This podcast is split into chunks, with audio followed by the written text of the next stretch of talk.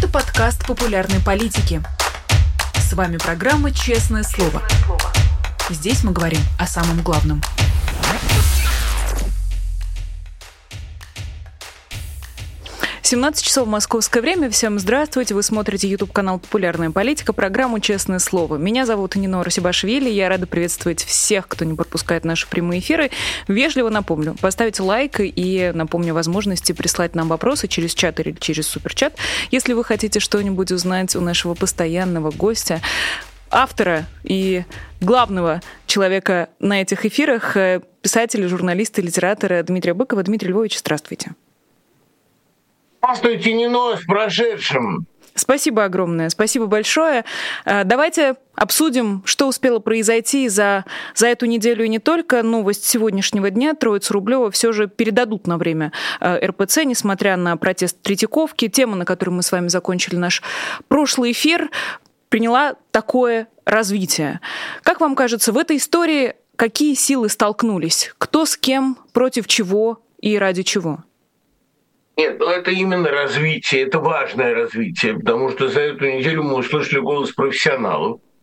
Давно этого не было. Профессионалы, которые подняли голос против э, откровенного произвола. Понимаете, э, самое обидное, что как все акции в путинской России, эта акция совершенно бессмысленная. Абсолютно неважно, где находится Рублевская Троица. Рублевская Троица продолжает оттенять собою современную Россию. И на ее фоне современная Россия выглядит очень неприятно, очень нечудотворно.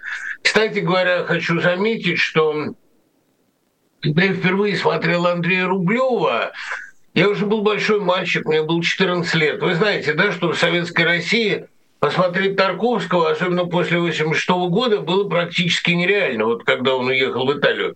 Но иногда в маленьких окраинных кинотеатрах умудрялись показывать что-то, ну, только не зеркало, конечно, показывали а, Рублева или Солярис. И вот я помню, что мое первое впечатление от фильма Андрея Рублев было «Татары не справились, а свои добили». Вот это было точное ощущение, что Россия времен татарского ига была рублевской все-таки. А Россия 70-х, э, 80-х годов а, была уже не собой, была уже подмененной. И фильм Тарковского об этом, вот кто бы что бы ни говорил, об этой глубинной российской сути, которая не дожила до э, конца советской власти, до времен распада и растления. Свои справились, у своих получилось. И вот сегодня происходит то же самое. Э, икону Рублева не сумела уничтожить время, ее не сумели уничтожить войны. В общем, никто даже времена советского атеизма ее не уничтожили. А вот то, что делает с ней Владимир Путин, как мы все видим, может оказаться для нее роковым. При этом действительно совершенно неважно, где хранится Троица. Неважно, находится ли она ведении, ведомстве РПЦ, организации давно уже отрекшейся от Иисуса, или находится она а, в государственном хранилище в идеальных условиях, это не важно. Но, тем не менее, вот предпринята такая бессмысленная акция, это может оказаться для иконы роковым. Что здесь важно подчеркнуть? Разумеется, если бы голос музейного сообщества и профессиональных реставраторов, подготовивших исчерпывающий документ на 10 страницах, если бы этот голос был услышан, это был бы ощутимый щелчок по носу российскому произволу но он не услышан, и голос профессионалов в очередной раз прозвучал в пустоте, и в очередной раз вся эта ситуация уперлась в решение верхов, потому что ни один профессионал сегодня в России, даже если он специалист в области ядерного оружия, как раз в этой области его, скорее всего, посадят, как мы видим, за публикацию какой-нибудь статьи, ни один профессионал сегодня не имеет права голоса. Власть в школе взяли двоечники. Ну, нормально, мы, в общем, можем только радоваться этому, потому что двоечники, они, как правило, школу доводят до разрушения очень быстро. Они же не понимают, как работают ее коммунальные спецслужбы. коммунальные спецслужбы, хорошее выражение. И вообще, как устроено все в этой системе. Они эту систему доломают. Ну и в руки. Такое ощущение, что помимо огромной страны и миллионов людей, Владимир Путин чуть ли не веру взял в заложники. все-таки Троица находится у него в заложниках? Еще раз, понимаете, Троица – это икона. Гораздо страшнее то, что он сделал с этой верой. Вот этот храм, который построен под Москвой и принадлежит Министерству обороны, зеленый храм, где как регалия реалия хранится фуражка Гитлера, реликвия, сказал бы я, а то это очень сомнительная реликвия. Разумеется, он давно уже распоряжается жизнью церкви и ее установлениями, ведь это его голос, когда церковь исторгает из себя священника, молившегося за мир а не за победу. Да? А, или когда изгоняют Андрея Кураева, единственного, по большому счету, авторитетного православного богослова. Это же не церковь, то, что строит Путин. И все, кто разделяет с ним эту ответственность, разумеется, а, целуют дьявола под хвост. Это совершенно очевидно. Это такое, да, разрушение престола Божия в отдельно взятой стране. Но это тоже честно, это тоже очень откровенно. Он многое делает для формирования катакомбной церкви. Понимаете, вот э, мы об этом часто забываем, но ведь Рим был страной довольно религиозной. Это была империя, где э, царила своя языческая вера, вера очень глубоко фундированная, очень хорошо простроенная.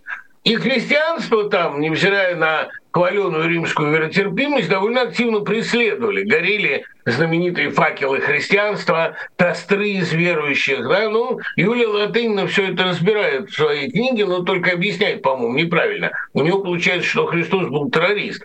Но с точки зрения РПЦ Христос, безусловно, был террористом, потому что он взрывал вот эту римскую гнилую, абсолютно давно выродившуюся структуру. Вера – это вообще дело катакомбное, огненное, религиозное, революционное.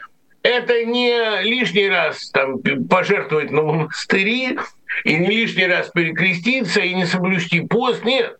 Вера – это вопрос экзистенциального выбора. И вот сегодня Россия ее делает. И, конечно, церковный раскол в России будущего, как и многие другие расколы, абсолютно неизбежен. Но этому можно только порадоваться, потому что все и всех стало видно. Вот понимаете, кто заставлял, например, Александра Калягина, ему тут исполнился 81 год одновременно с вами, кто заставлял Александра Калягина писать э, вот э, последнее его письмо одному из главных идеологов СВО. Никто, это личная инициатива. Но Калягина стало видно. Зато когда сажали драматурга Петричук и режиссер Куберкович, он молчал, потому что ему так нравится. А опять-таки, он не может испортить свою карьеру, не может испортить свою репутацию, она и так уже испорчена сильно.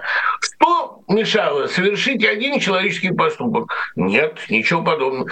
Наше время имеет одну цель, один смысл. Оно, как рентген, проявляет людей, и это очень благое дело.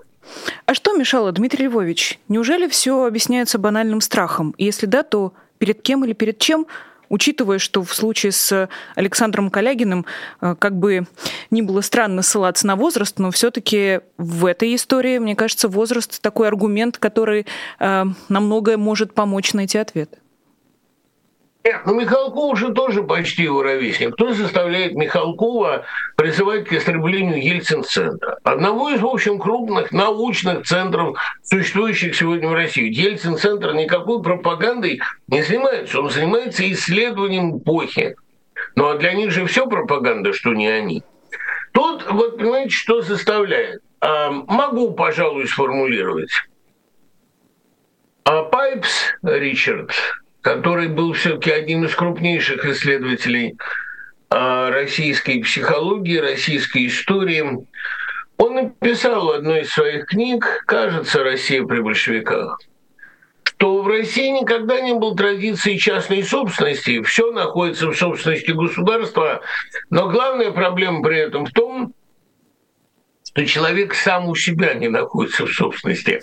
Его жизнь ему не принадлежит.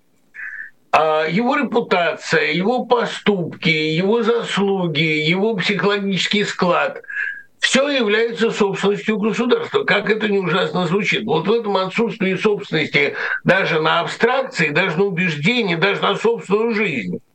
Пожалуй, э, Пайп справ. Хотя многие осуждали эту декларацию. Нет, это верно. Российское государство может отменить человека одним щелчком пальца. Вот оно так его сотрет, и этого человека не было. Оно вырежет его из титров, оно объявит его сумасшедшим, оно может объявить его небывшим. Другое дело, что это российское государство, оно скукоживается все-таки, оно вырождается под действием, оно под собственной тяжестью, если угодно. Оно, конечно, уже не является моральным авторитетом ни для кого. Но я понимаю, чего опасались Калягин, там, Михалков, другие другие престарелые творцы. Василия Ливанова здесь надо вспомнить не в последнюю очередь, а что давно о нем не слышно, может быть, начал прозревать. Что здесь происходит? Если вы не в повестке дня этого государства, вас просто нет, вас стирают из него. Мало того, что вы не получаете финансирование, бог с ним, может быть, у всех есть какие-то сбережения, хотя ваши сбережения тоже принадлежат государству, об этом надо помнить.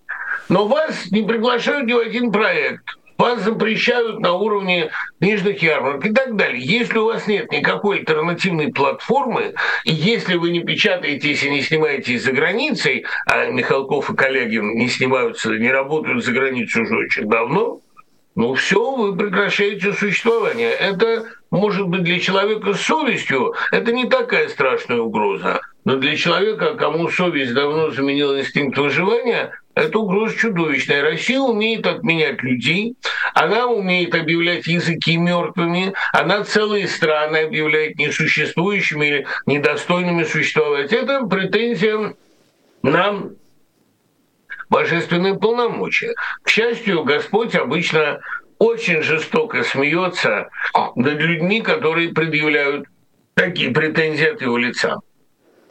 Интересно, есть ли что-то, что неотчуждаемо? До чего государство или государственность не могут добраться в человеке? Хороший вопрос. Смерть неотчуждаема. То есть право умереть никто не может у вас отнять. Но этим правом э, пользуются крайне неохотно. Э, и я не могу никого в этом упрекнуть. Понимаете, вот самоубийство в знак протеста – это последнее что можно э, действительно отнять у человека. Ну, это выход Маяковского, выход Есенина, выход Цветаевой. А выход Яна Палаха, в конце концов, который ну, сжег себя в Чехословакии в знак протеста против оккупации, но я думаю, что это слишком жестокое самоубийство, и вдобавок оно ведь никого не остановило. Ну, ты стал героем, но э, история пошла дальше и наступила на тебя. То есть я боюсь, что кроме личной смерти в России у человека можно отнять все. Имя, прошлое, детей. Я раньше думал, что дети такая неотчуждаемая штука, потому что ну, э, родительский инстинкт, он вообще первичный. Он самый сильный. Я по себе сужу. И я вижу прекрасно, и, и это и инстинкт сыновний, и инстинкт родительский. Это вещи, которые неотчуждаемы. Но я вижу, что в России как-то и с этим не очень хорошо, потому что матери гордятся тем, что отдали детей на войну. И после того, как дети не вернулись, рассказывают по школам, как им удалось вырастить таких прекрасных детей. А может, это аутотерапия, а может быть, это просто полная деградация и угнетение самых очевидных вещей. Понимаете, вот мы оба с вами не можем ответить на вопрос, что в России сейчас нельзя. А, нет никаких барьеров для власти, которая бы задумала что-либо сделать. И тут Троица – это самый невинный случай, хотя и сакральный. Нет ничего, относительно которого российское население бы сказало, хватит, с нами так нельзя. Продолжайте, с нами так можно. Троица будет выставлена в храме Христа Спасителя 4 июня, и в этот же день по всему миру, а возможно и в России, выйдут люди, которые помнят про Алексея Навального, 4 июня его день рождения. Когда вы говорили про профессионалов и про их протест, вы назвали их акцию совершенно бессмысленной. А такая память об Алексее Навальном, а, в ней есть смысл, как вам кажется?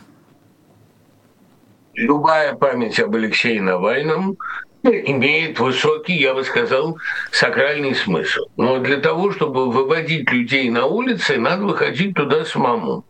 Я сейчас не в России, я туда не выхожу, я не имею морального права их ни к чему призывать. А равным образом я не могу их призывать от этого воздерживаться, опять-таки потому, что я сейчас не в России. Я э, могу принять участие в любой зарубежной акции в поддержку Навального. Как вы понимаете, это не имеет никакого смысла, потому что здесь участников этой акции не будут ни сажать, ни разгонять. Они же, собственно, российские репрессивные органы к 4 июня готовят Навальному подарок. Они готовят еще шесть статей, по которым ему светит до 10 лет. Тут и создание террористической организации, тут и посягательство на личные данные граждан, тут и вовлечение в политику несовершеннолетних. Они ему все придумали, кроме откровенно уголовных статей, там, посягательство на убийство. Слава богу, до этого они пока не додумались, и подсказывать им этого не будем. Я не знаю, каким образом можно сейчас помочь Навальному, кроме донатов на деятельность его штабов. А я думаю, что в ближайшей перспективе, когда это будет иметь смысл, когда это станет массовым, уличное движение, безусловно, свою роль в российской истории сыграет. Сейчас, когда проснулась еще не вся Россия, и многие по-прежнему запуганы, когда отчаяние еще не довело людей до настоящего радикализма, Уличная политика, на мой взгляд, в России сейчас не имеет никакого смысла. Сейчас не та ситуация, когда можно, как в случае Голунова, привлечь внимание властей к вопиющей действительной ситуации.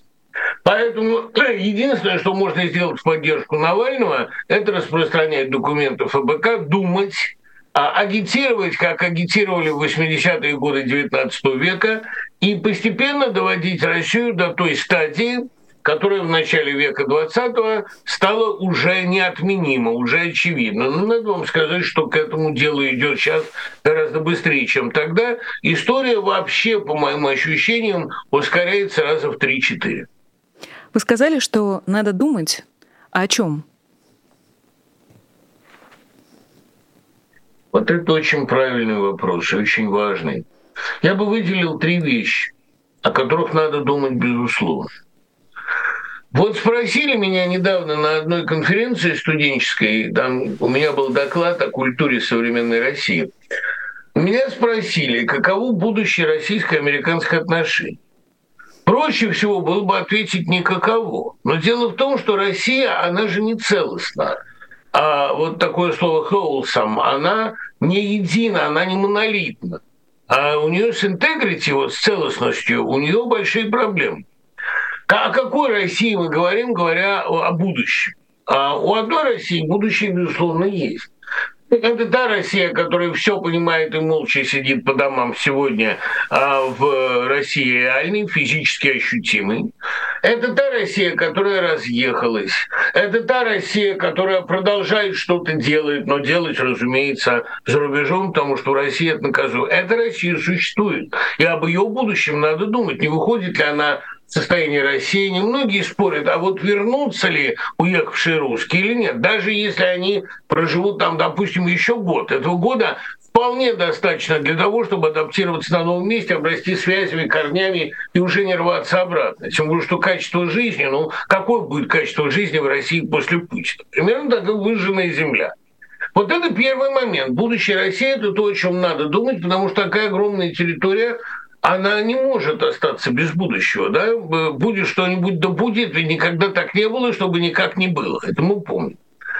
Вторая вещь, о которой надо думать безусловно, это э, разнообразные способы поддержки Украины. Потому что сегодня Украина единственная, кто в открытом бою противостоит путинскому режиму. Ее можно поддерживать и нужно поддерживать в разных направлениях. Нужно поддерживать беженцев, нужно поддерживать иммигрантов, нужно, безусловно, каким-то образом помогать и концептуально, потому что если Украина свалится в национализм и будет всех русских по признаку языка или рождения объявлять нечистью, это далеко не то, за что она воюет. Поэтому бороться с этими провокаторами, кстати, живущими в основном вне Украины и в основном никакого отношения к Украине не имеющими, тоже, безусловно, нужно помогать Украине чем возможно. Кто-то помогает, служа в рядах ВСУ, кто-то помогает, посылая донаты, кто-то помогает репутационно своими голосами а, прославляя Украину и приближая ее победу. Это люди, которые по всему миру и на Западе особенно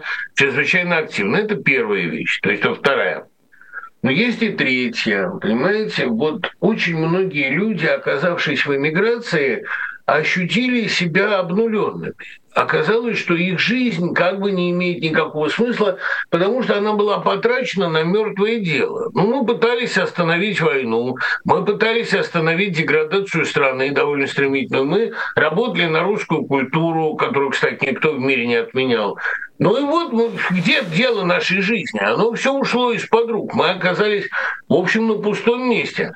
Так вот, я хочу сказать, что это очень полезный опыт, надо его переживать, надо им наслаждаться, потому что, понимаете, это все репетиция смерти. А к смерти надо готовиться. Вот знаменитая фраза Синявского «Будем готовиться к смерти, главному событию нашей жизни». Ничего не поделаешь, вся жизнь – это подготовка к нему. Это кто ну, к тем пяти строчкам или к тому тире между датами, которые от вас останутся. Ну и тут уж ничего не поделаешь, надо действительно продолжать каким-то образом э, возделывать свой сад, толкать свой камень, заниматься всеми этими абсурдными вещами.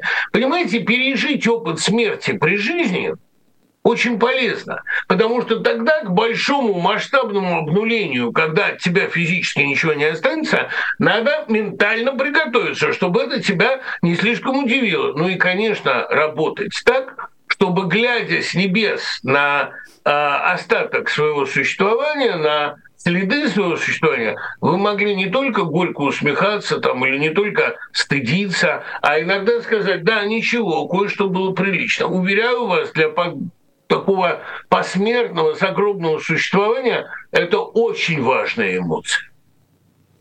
А что можно из приличного делать сейчас? Именно делать, не только думать и размышлять. В этом же э, одна из основных претензий. И иногда эту, эта претензия звучит и э, со стороны Украины, что вы только говорите и думаете, надо что-то делать. Э, как сохранить баланс и можно ли это сделать? Если вас интересует, что делаю я, я пишу поэму, которая называется «Дева, радуйся». Я могу вам рассказать, что. Я люблю вам вообще рассказывать сюжеты. Что еще мы можем делать хорошего, эм, хорошего в наших программах? Вот была такая Мерилин Бержерон, француженка, которая пропала без вести, француженка канадская. Она жила в любящей семье, у нее были брат и сестра. Это реальное лицо, реальная история. Ее исчезновение написана книга. А примерно за полгода до своего исчезновения она стала очень странно себя вести. Она перестала радоваться, перестала веселиться. На вечеринках уходила одна в темную комнату. Наконец, ее тогдашний друг, а его э, звали Гэбриэл, что довольно важно в нашей истории, Гэбриэл, он э, ее начал напрямую расспрашивать, что случилось. И она сказала, а, он предполагал разные версии, там, ну что, на тебя напали, тебя изнасиловали, ты больна. Она сказала, все, все, что ты можешь себе представить, это такая ерунда по сравнению с тем, что произошло. То, что произошло со мной, в сто, в тысячу раз страшнее того, что ты можешь придумать. Потом она переехала эм, к родителям из Монреаля. В Монреале она работала на радиостанции переехала к родителям и все время плакала. И ее тоже отец и мать пытались к психологу отправить. Она говорит, не поможет никакой психолог. Ну и в один прекрасный день она просто ушла из дома. А на видеокамере она попала с каким-то рюкзачком или свертком, которого не было. И из дома она уходила не с ним. И она э, попала в видеокамеру на э, банкомате, и в кафе ее запомнили. Ну и никаких больше следов ее не было, если не считать того, что через три года женщина, похожая на нее, постучалась в квартиру к двум старикам и попросила позвонить по телефону. Она была очень легко одета, хотя был страшный ливень и гроза и холод лютый. Она отказалась взять у них теплую одежду, позвонила по телефону, никто не ответил, она сказала, ну раз так, значит так, и ушла. Я придумал финальную сцену этой истории.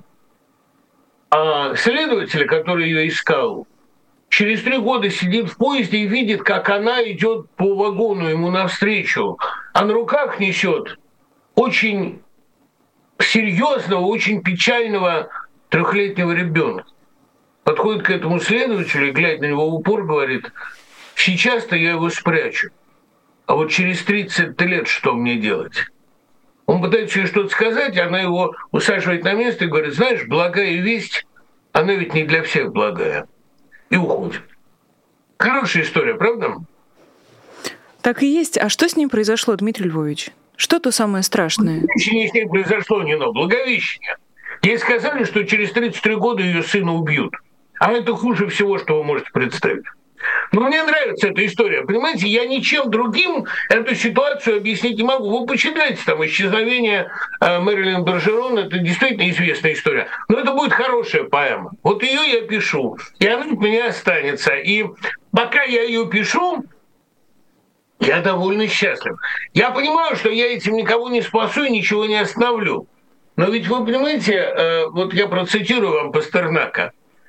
Э, Берестов его встретил, и он ему вдруг говорит, Берестов, простите, я обещал прочитать ваши стихи, но не прочитал, я очень занят. У меня роман с танком. Он на меня едет, а я улыбаюсь и ему машу.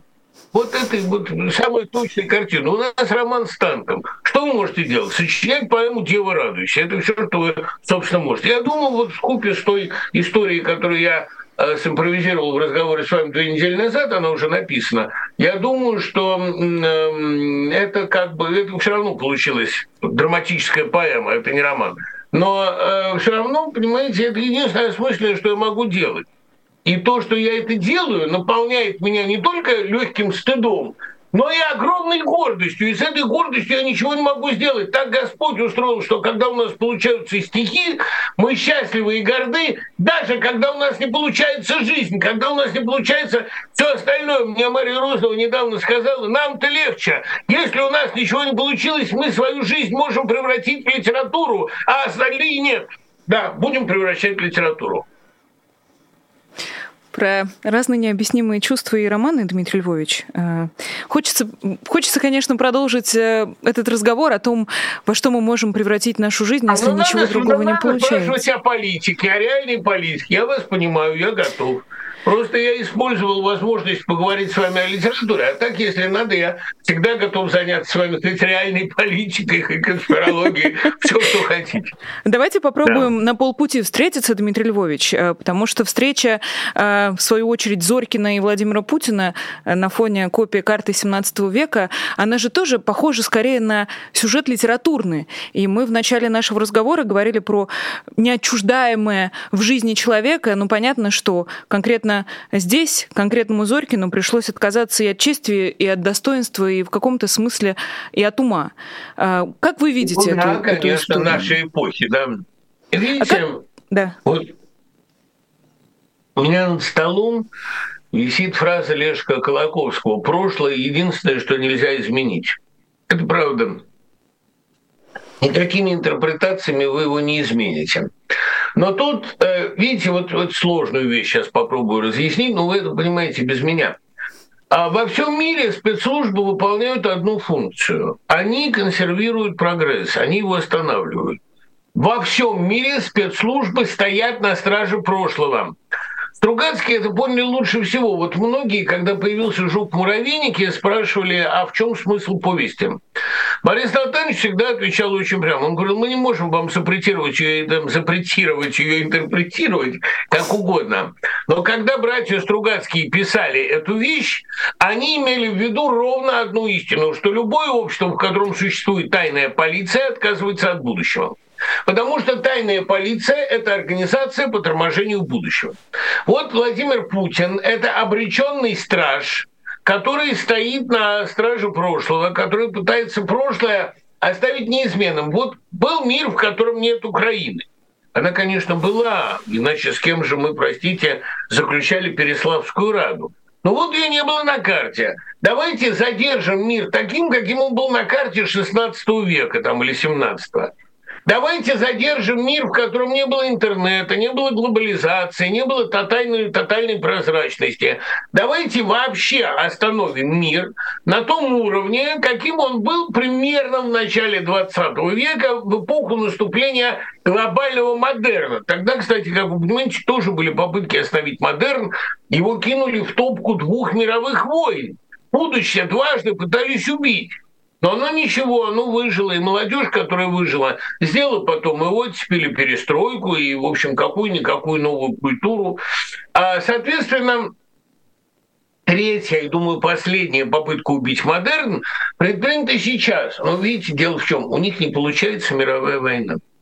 Мировая война, прав оказался Сахаров, в условиях наличия ядерного оружия невозможно ни хрена. А если они решат применить ядерное оружие, это будет полным и окончательным финалом российской истории. Мировой тоже, но российскую уж точно.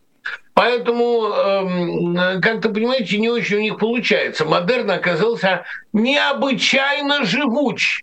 Что мы можем об этом сказать? Ну, порадоваться. Потому что э, вот путинская встреча с Зорькиным Два старика рассматривают карту небывшего мира. Они в этом небывшем мире полагают возможным жить.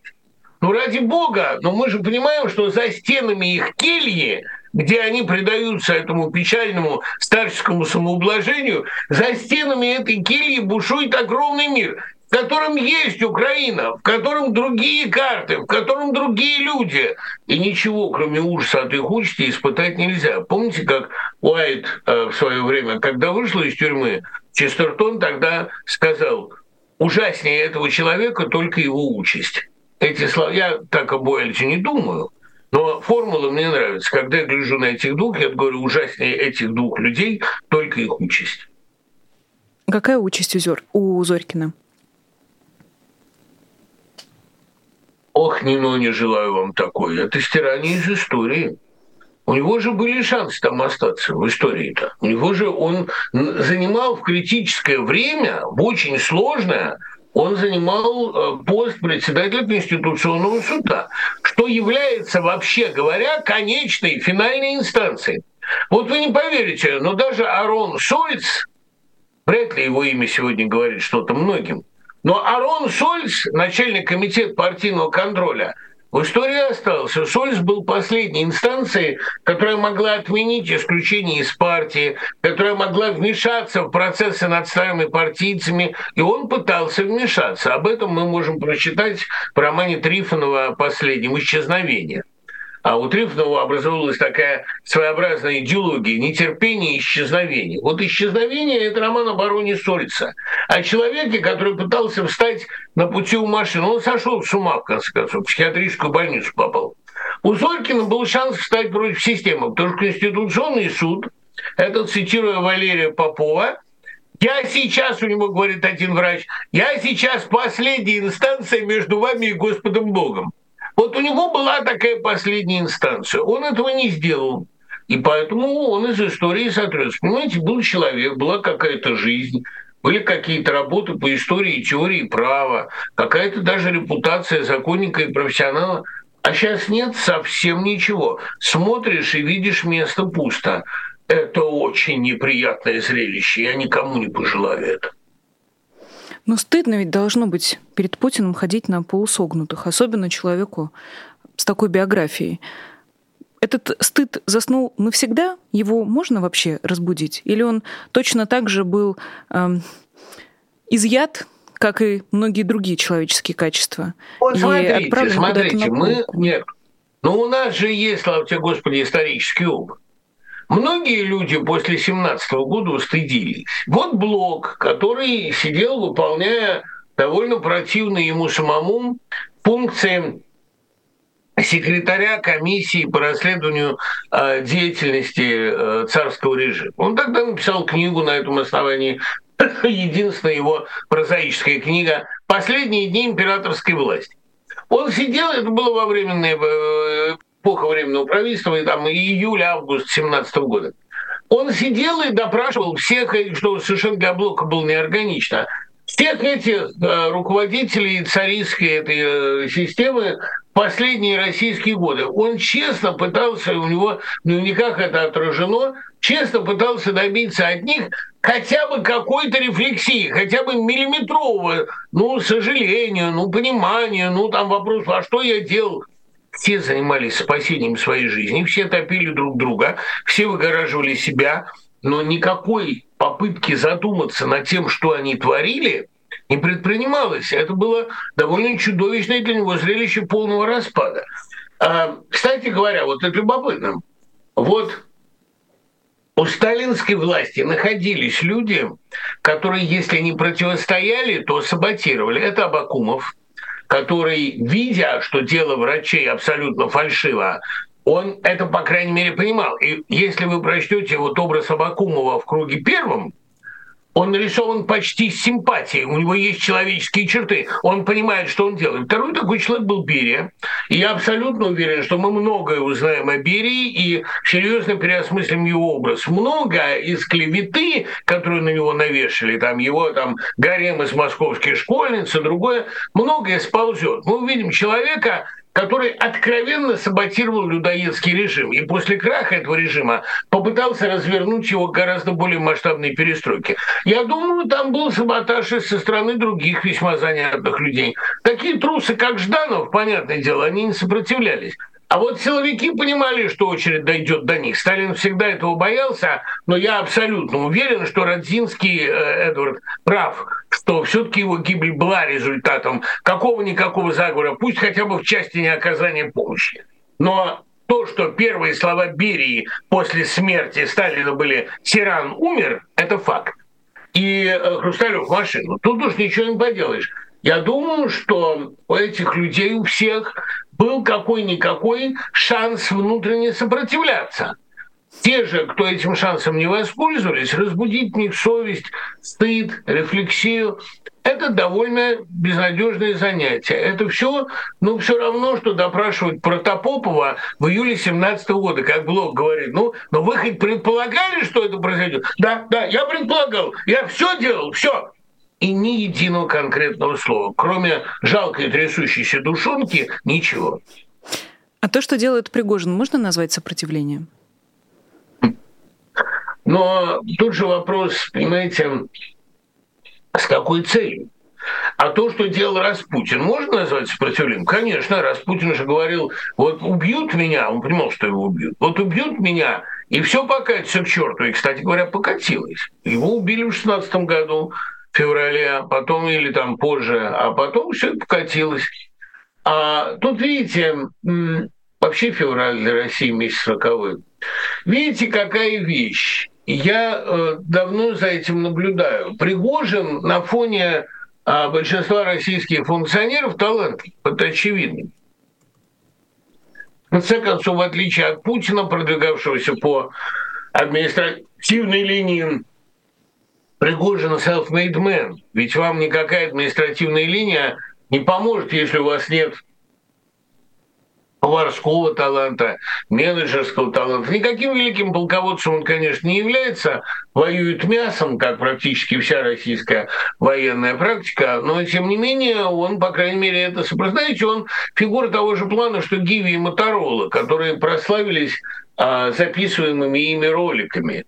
А вот он тоже записывает такие ролики. Можно ли сказать, что Гиви или Моторола талантливее российских полководцев? Да нет, конечно, они во многих отношениях безнравственнее страшнее.